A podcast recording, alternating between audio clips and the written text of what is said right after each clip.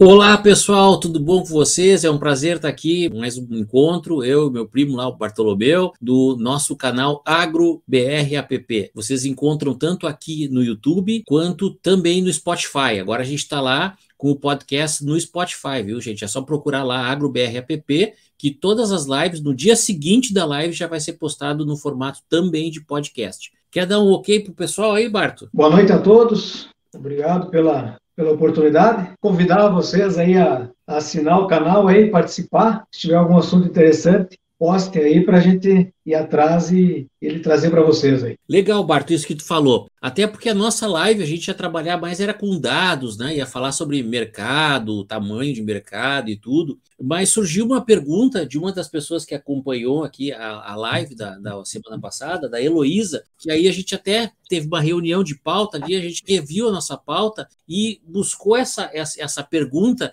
para trazer justamente no dia de hoje. E é o que a gente quer fazer, gente. Vocês colocando perguntas para nós ali, a gente quer trazer isso e colocar na pauta para conseguir atender o mais rápido possível né, a, a, necessidade de vocês aí, para a gente conseguir estar tá bastante alinhado com a nossa audiência. Vou ler rapidamente aqui a pergunta dela, botou assim, ó: "Boa noite. Bacana iniciativa. Deixa uma pergunta. Qual o perfil de gestão e atividade que são desenvolvidas por pequenas, médias e grandes propriedades e que apresentam saúde financeira que estão na região sul do país?" Ela não foi muito específica, né? Ela falou pequenas, médias e grandes da região sul do Brasil. Eu vou começar a falar um pouco sobre isso, uma parte, né? a gente dividiu essa pergunta em partes para a gente responder, e eu vou responder uma parte e o Bartolomeu vai responder outra parte dela. Essa é uma pergunta que ela é bastante ampla e ela não tem uma resposta exata com relação a o que, né? a atividade que a, que a propriedade faz.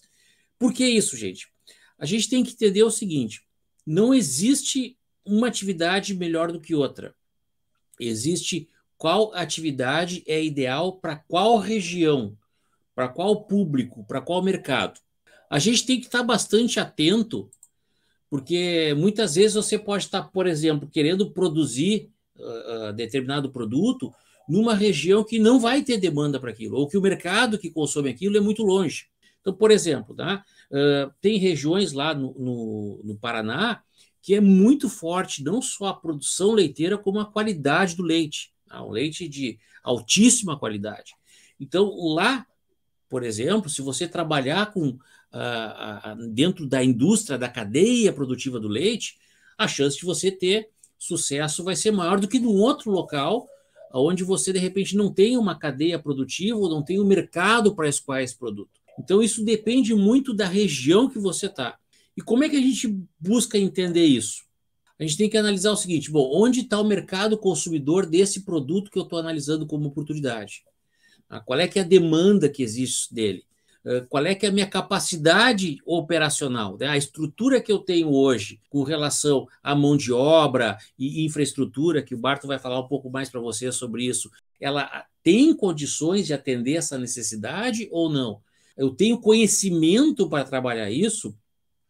Porque quando a gente fala de alavancar resultados, uh, é, é, bem interessante um trabalho que eu estava fazendo com o pessoal lá do oeste do Paraná. O que aconteceu? Eu sempre gosto de perguntar o seguinte: tá? ah, eu quero ganhar mais dinheiro com a minha propriedade. Bom, a gente pode ganhar dinheiro de diferentes formas. Uma delas é vendendo mais. Para vender mais, eu tenho que aumentar minha produtividade. É, outra é vendendo mais caro. O vender mais caro seria eu conseguir melhorar a qualidade do meu produto e ter um consumidor que pague mais por isso, certo? Ou eu conseguir beneficiar o meu produto a ponto de agregar um valor nele e com isso trabalhar com um valor mais alto.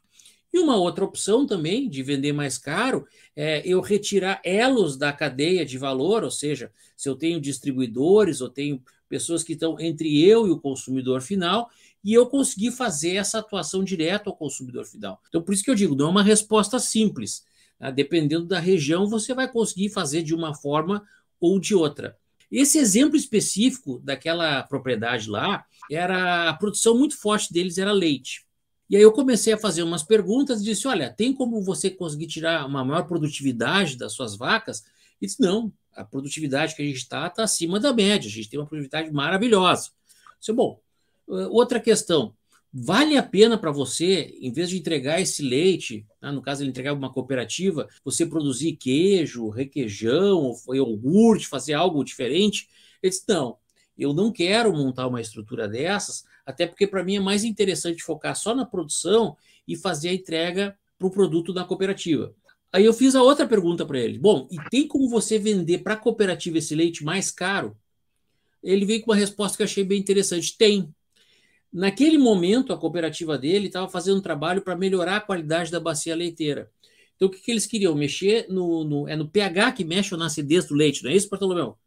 E para isso, ele teria que botar mais uma, algumas etapas do processo produtivo, tinha que comprar o equipamento lá. E se fez lá um cálculo e se percebeu que se ele colocasse aquele equipamento, ele conseguiria vender o leite dele mais caro e conseguir ter um melhor rendimento. Essa parte que eu estou falando, ele tem mais a ver com a parte da escolha da atividade, né? que é uma das partes da pergunta. E aí que é interessante que não adianta a gente escolher ter o mercado, eu tenho que ver se eu tenho competência para fazer aquilo. Não quero entrar no tema que o Barto vai estar trabalhando agora, mas, por exemplo, se a gente falar do hortifruti, tem pessoas que foram para a hidroponia, e aí teve uma mudança no valor né, de, de venda do produto.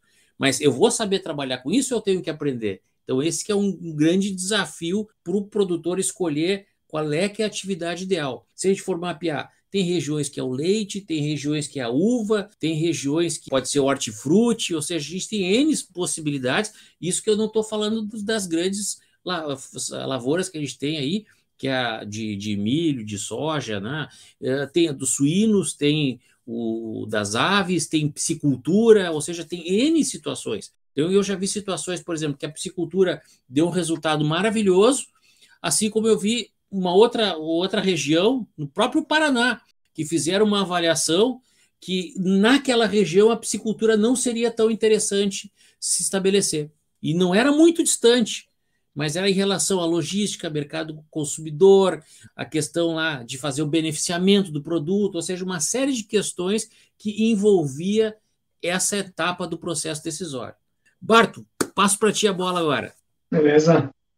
É bem colocado. É uma tem particularidades, né? Porque todo produtor sabe que sem uma boa semente é impossível ele ter uma boa colheita. E sem um bom, sem uma boa gestão é quase a mesma realidade.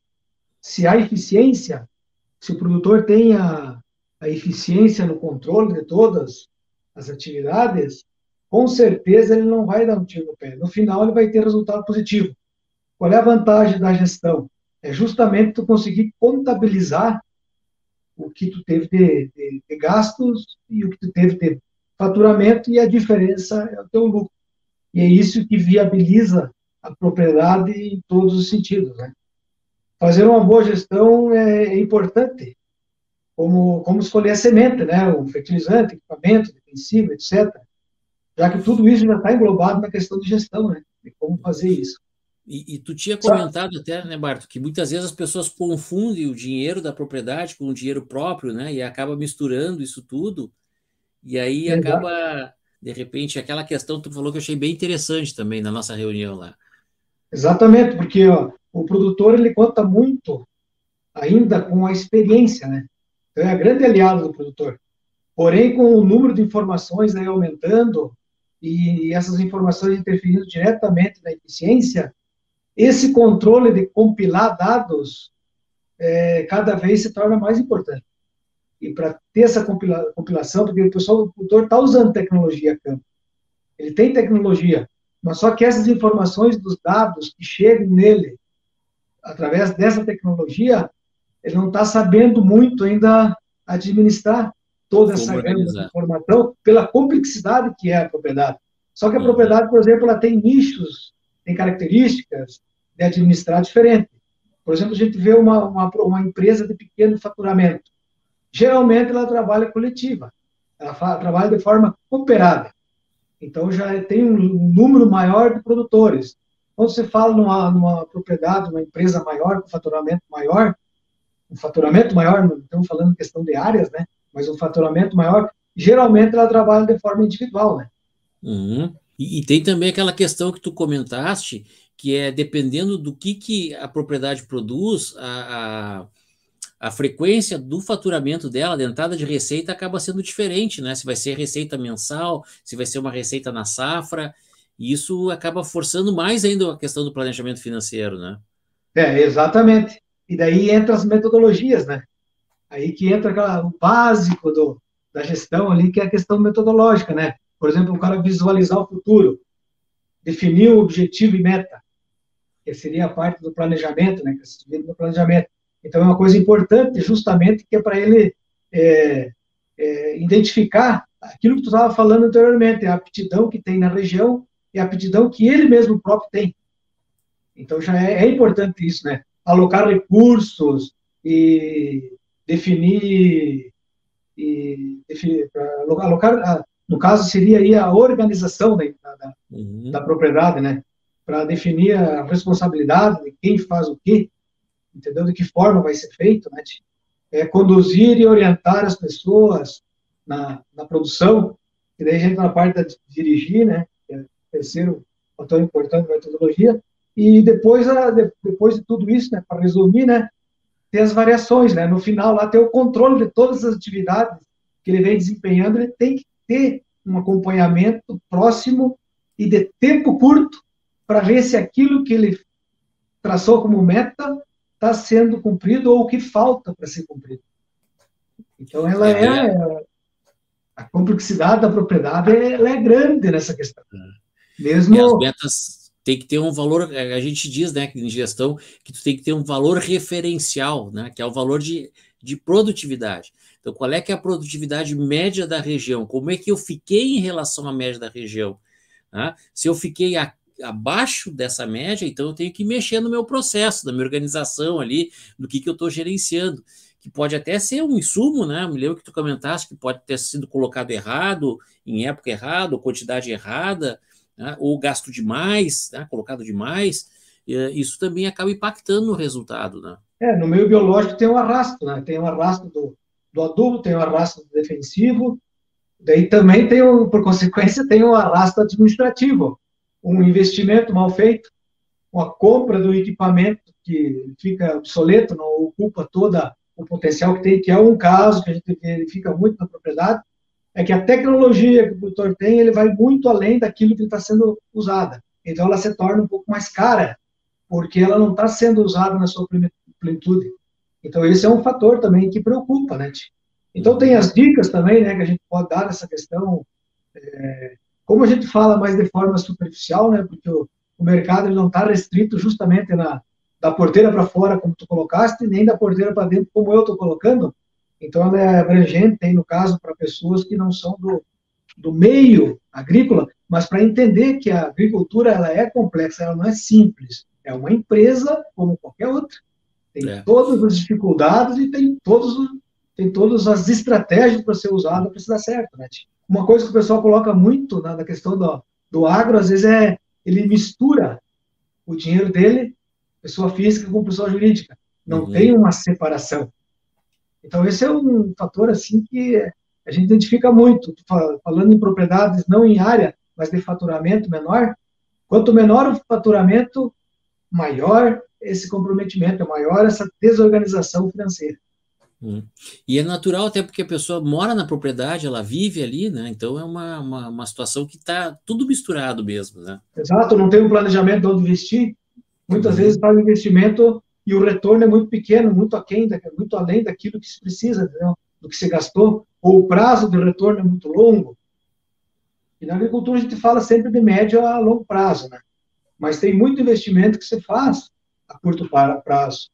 Uhum. Então, essa questão que tu colocaste antes da, de tu definir, no tu, no, no tu alavancar, ou no tu herdar, ou no tu comprar, ou no tu adquirir uma propriedade, no caso, é, essa definição do que a, qual vai ser a matriz produtiva é importante.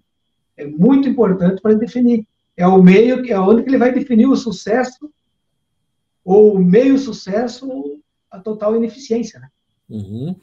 É, o planejamento estratégico da propriedade, né?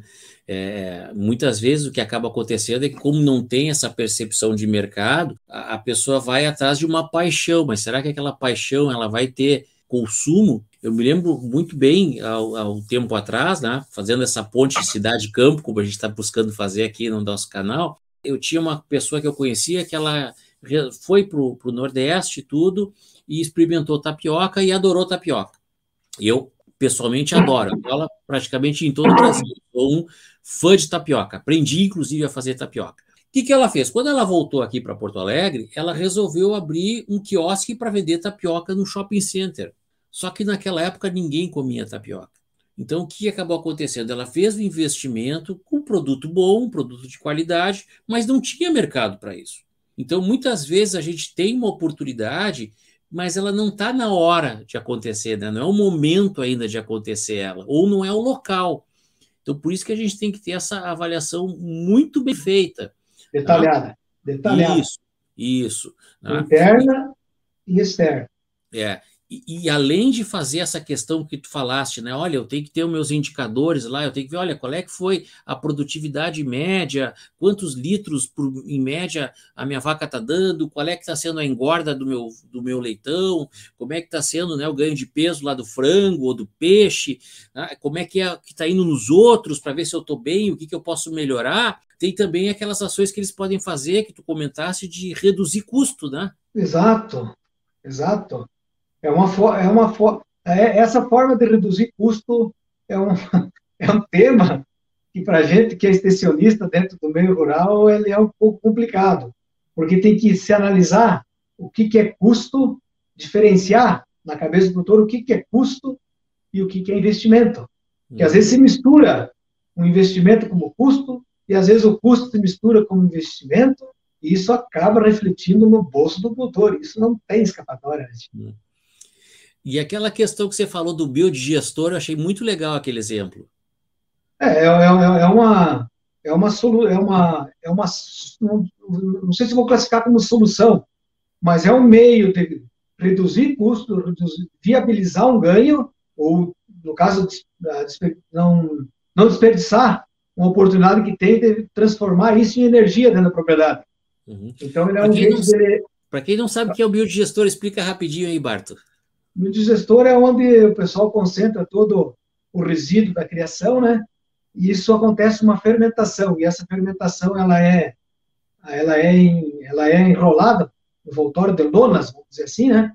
E daí é feito tipo uma estufa, e aquilo vai inflando, e aquele gás vai ficando ali dentro, ele passa por uma transformação, e daí ele, o pessoal usa como uma forma de energia, né? Fogo, tá? gerar então, energia. De energia que joga de, para dentro depois, né? No, do, seja no aviário, né? Ou no local que precisa. Ah, usa, usa em toda a propriedade, usa em toda a propriedade. E, aí baixa o custo de energia elétrica, né? Que é, sempre é uma, uma despesa a mais que o produtor deixa de ter, né? É, e daí entra naquela questão que a gente estava batendo, que é a questão da conservação, meio ambiente. Tu não deixa lixiviar isso para rios, né? Não contamina solos, porque ele é, ah, é interessante até tu colocaste aí, o pessoal sentir a importância que o produtor dá quando ele é um criador, ou seja, suíno principalmente, né, aves ou bovinos. Todo esse reservatório do estrume do animal, ele é isolado do solo.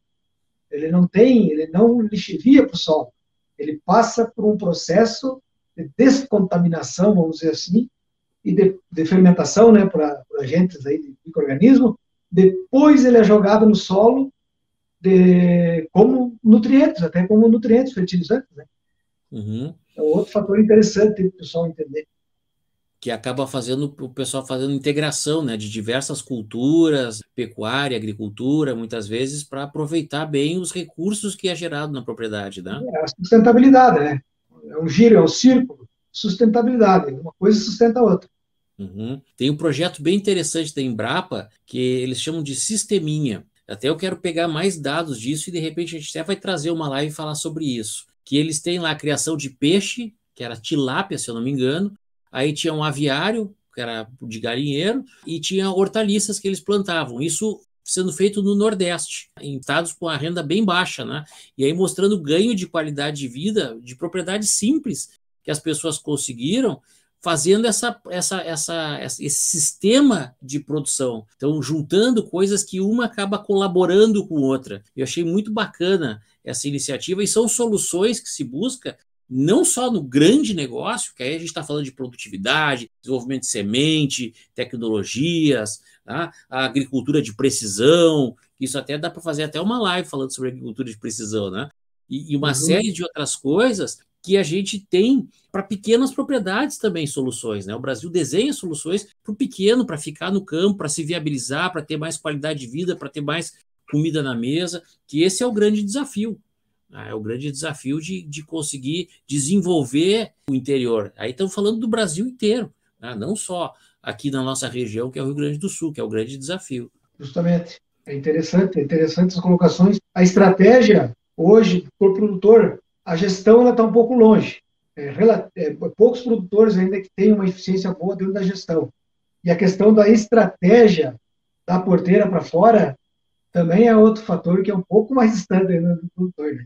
Então, são coisas que tem muitos órgãos de pesquisa, muita ideia nasce desses interessados universitários que podem ser usados dentro da agricultura. Só que a gente tem que. É aquilo que você falasse no início a região, eu gosto muito do estado de Santa Catarina, porque quando iniciou a agricultura, a monocultura da agricultura em Santa Catarina, é, não girou muito. Por quê? Porque os governantes identificaram que o relevo não era favorável à produção da monocultura. Monocultura, soja, milho, trigo, né? Pela, porque os terrenos muito dobrados, né? Então, eles voltaram para a criação. Tanto que uhum. Santa Catarina é um estado eficiente é onde? Criação. É um Estado eficiente onde? No empreendedorismo. Pouco espaço, a cabeça trabalha mais. Então, ali eu, eu até participei de umas feiras ali, no tempo que eu estava com uma empresa, era representando uma empresa de milho, e eu parei, ia parando, saía sempre antes, né? Ou até mesmo horas antes, dias antes, e ia visitando os produtores. Tinha produtores rurais que, no fundo, ele tinha um galpão, uma, uma, uma propriedade muito organizada, tanto física, né, assim, física, acredito que administrativamente também, porque a gente não entra, mas no físico, assim, chamava atenção pela qualidade das casas, veículo, equipamento que o pessoal usava, aí tu ia ver uma pequena propriedade, de tamanho, de área, mas de faturamento muito alto. O cara tinha lá uma fábrica de cabo de vassoura, o cara tinha uma fábrica de reciclagem desses produtos de esses litro PET, o pessoal uhum. fazia vassoura, fazia esteira para cadeira, e o pessoal com faturamento alto, com filho, tudo, vivendo ali nesse segmento. Então, a necessidade, quando aperta o espaço físico, o cérebro parece que anda mais. E nós aqui no Rio Grande do Sul, como a gente tem um pouco de extensão, então a gente é mais a, tá sempre na, na zona de conforto, né? Vamos dizer sim, assim. sim. É, é mais propício, né? A, a, exatamente. É mais propício, é.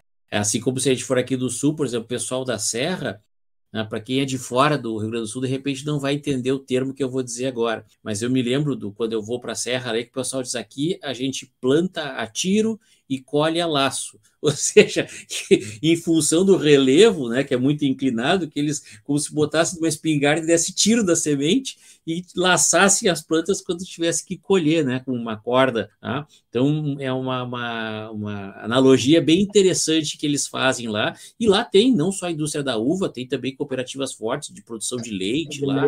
Né, na própria Serra Gaúcha, que é um relevo bastante complicado bastante complicado e a gente até vê quando tem indústrias lá, a própria planta da indústria ela é cheio de desníveis e tudo para conseguir se adaptar àquela região lá da Serra e é uma das regiões mais ricas que a gente tem Exatamente. aqui, é, não só do Rio Grande do Sul como do Brasil, né? Uma região bastante potencial lá, a região de Caxias, Bento, né? Toda aquela região do sul.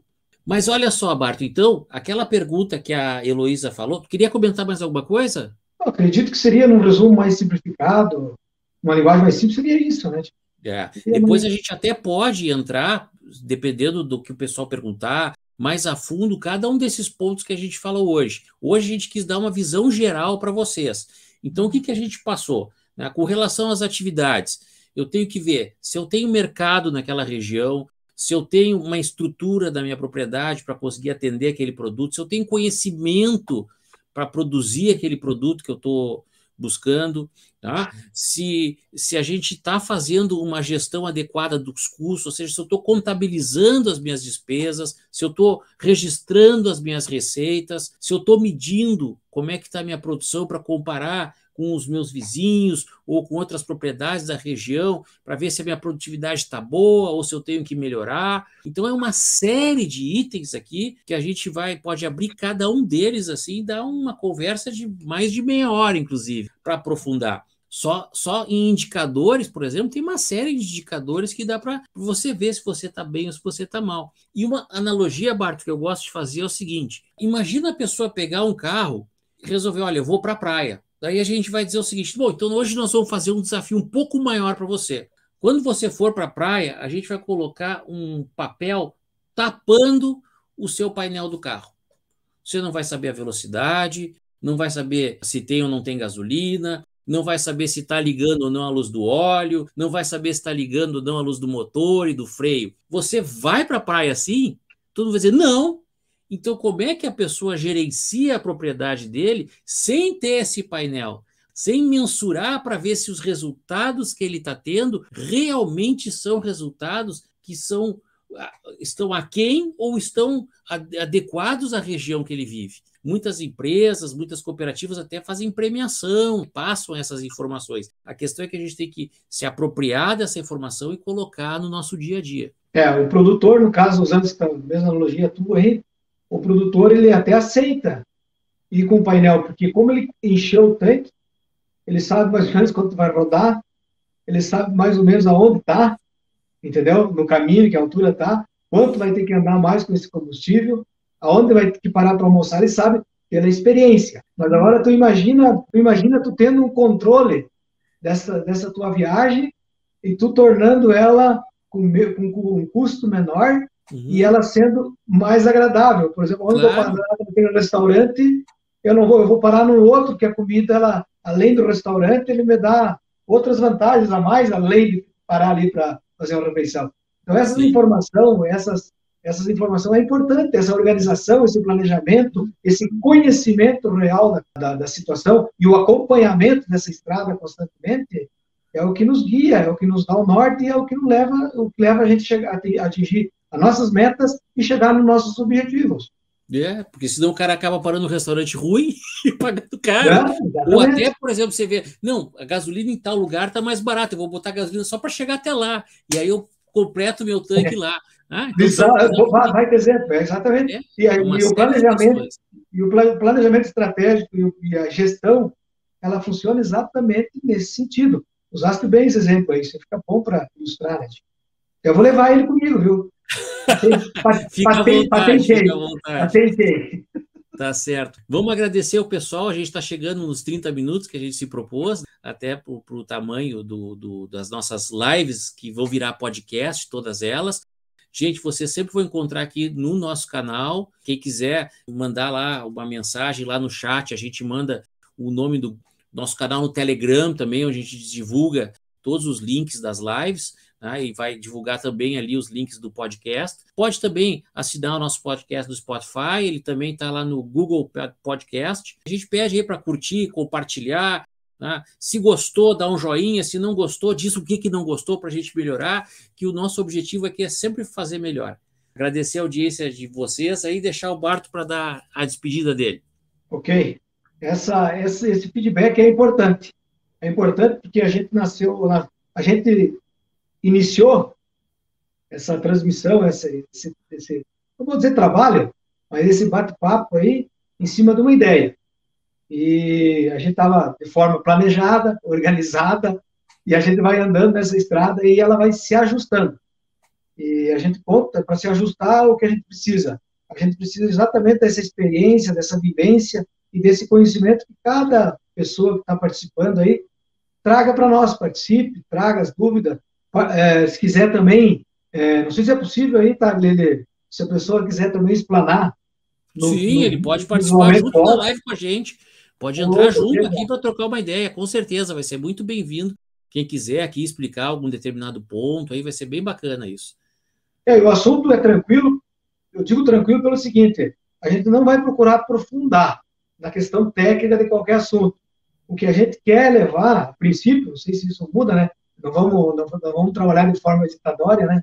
Mas assim, ó, se no caminho ele pender para um outro lado que seja mais interessante, beleza, vamos lá. Mas, a princípio, a ideia é justamente levar essa nossa realidade do agro para o pessoal mais distante. pessoal entender um pouquinho, para entender um pouquinho melhor, ter uma, ter uma empatia um pouquinho maior com, com, com o agronegócio. Obrigado a todos aí e até segunda-feira. Até a semana que vem, pessoal. Um abraço.